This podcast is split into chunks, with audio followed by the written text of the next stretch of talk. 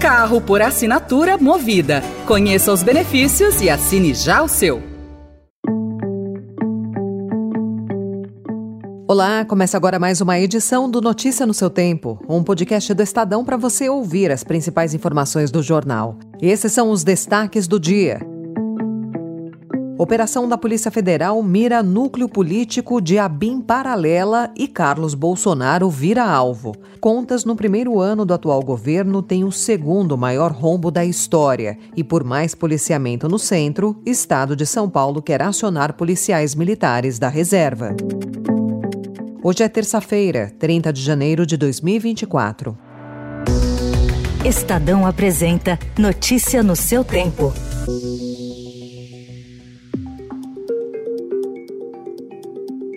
Agentes da Polícia Federal cumpriram mandados de busca e apreensão em endereços do vereador Carlos Bolsonaro, entre eles a Câmara do Rio, na investigação que apura suspeita de uso indevido da estrutura da Agência Brasileira de Inteligência, a ABIN, durante o governo de Jair Bolsonaro. Um dos endereços abordados foi a casa de veraneio de Bolsonaro, em Angra dos Reis, onde Carlos estava com o pai. Foram apreendidos um celular do vereador, notebook, computadores desktop e documentos. A nova etapa do inquérito mira o núcleo núcleo político vinculado a servidores da ABIN. A Polícia Federal busca identificar os principais destinatários e beneficiários das informações produzidas ilegalmente por uma ABIN paralela, supostamente criada para monitorar pessoas consideradas adversárias de Bolsonaro e atuar por interesses políticos e pessoais do ex-presidente e dos filhos.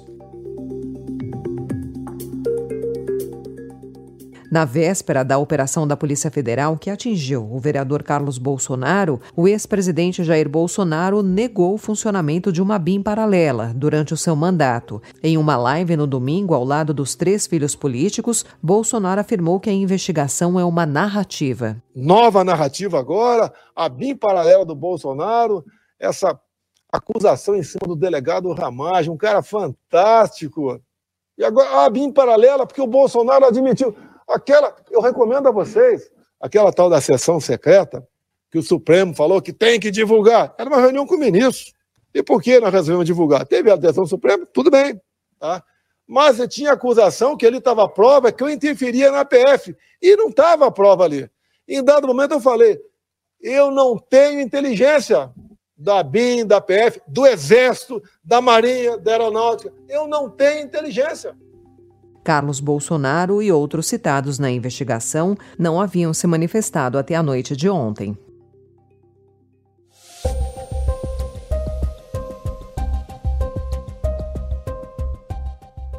O governo fechou 2023, primeiro ano da nova gestão Lula, com o segundo maior rombo nas contas públicas da série histórica, iniciada em 1997. Segundo dados divulgados ontem pelo Tesouro Nacional, o déficit primário ficou em 230 bilhões e meio de reais, o equivalente a 2,1% do PIB. A meta traçada para esse ano pela equipe econômica é de déficit zero, mas o resultado registrado em 2023 fortaleceu no mercado as projeções de novo rombo. Já o secretário do Tesouro, Rogério Seron, fala em reversão da tendência no médio prazo. A explicação para o déficit no ano passado foi a antecipação do pagamento dos precatórios, além da compensação a estados e municípios em razão de perdas na arrecadação com o ICMS. O presidente do BNDES, Aloysio Mercadante, fez uma defesa das políticas de proteção comercial e de expansão do crédito público por países do sul global, em reunião do grupo empresarial B20, ontem no Rio de Janeiro. Em provocação a empresários e representantes das chamadas economias desenvolvidas, Mercadante disse que os governos desses países têm lançado mão de intensas políticas protecionistas, entre as quais crédito subsidiado para a indústria. Ele citou os Estados Unidos Unidos, a União Europeia e a China. A nova política industrial do governo foi criticada por especialistas e economistas que viram a reedição de propostas já adotadas em governos anteriores do PT, baseadas na ampliação do crédito público e concessões fiscais.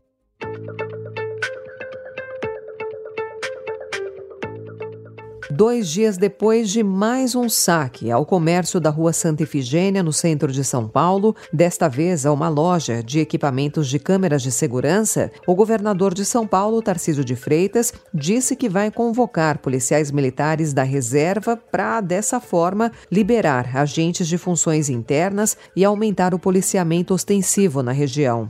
O prejuízo da loja de eletroeletrônicos foi de 300 mil reais e, em entrevista ao Estadão, o empresário João Paulo Souza, de 64 anos, dono da loja, disse ter dúvidas sobre o futuro.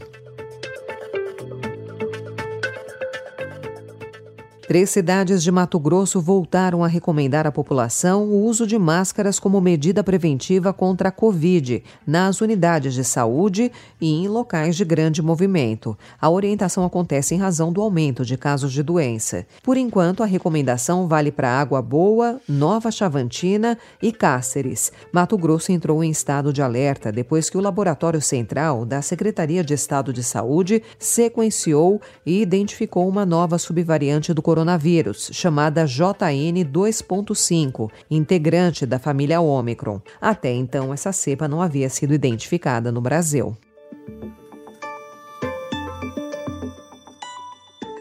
Nos destaques internacionais, a União Europeia, que pediu ontem uma auditoria externa na Agência da ONU para os Refugiados Palestinos, após acusações de suposto envolvimento de seus funcionários com atividades do grupo terrorista Hamas. O pedido se baseou em um dossiê apresentado por Israel aos Estados Unidos.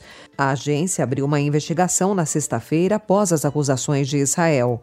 Doze funcionários foram demitidos. Vários países que apoiam a agência suspenderam temporariamente temporariamente o seu financiamento, incluindo os Estados Unidos, que é o maior doador. Questionada, a agência disse que não poderia fornecer mais informações enquanto o Gabinete de Serviços de Supervisão Interna da ONU ainda estivesse investigando.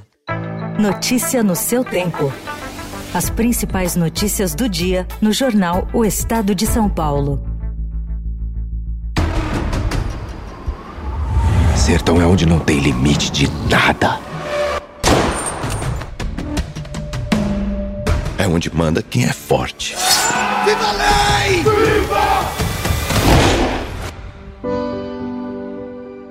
O Estadão também fala hoje sobre a adaptação de Grande Sertão Veredas, do palco para as telas.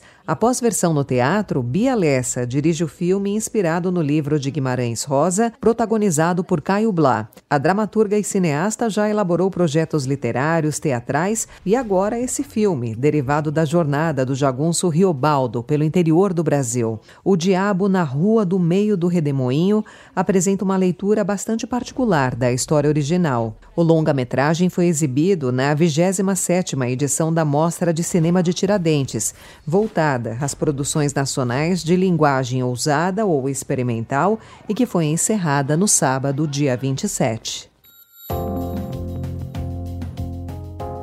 Essa foi mais uma edição do Notícia no seu tempo, com a apresentação em roteiro de Alessandra Romano, produção e finalização de Felipe Caldo. O editor de núcleo de áudio é Manuel Bonfim. Você encontra essas notícias e outras informações no site estadão.com.br.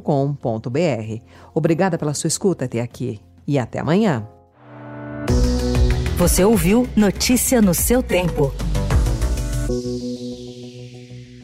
Carro por assinatura movida. Conheça os benefícios e assine já o seu.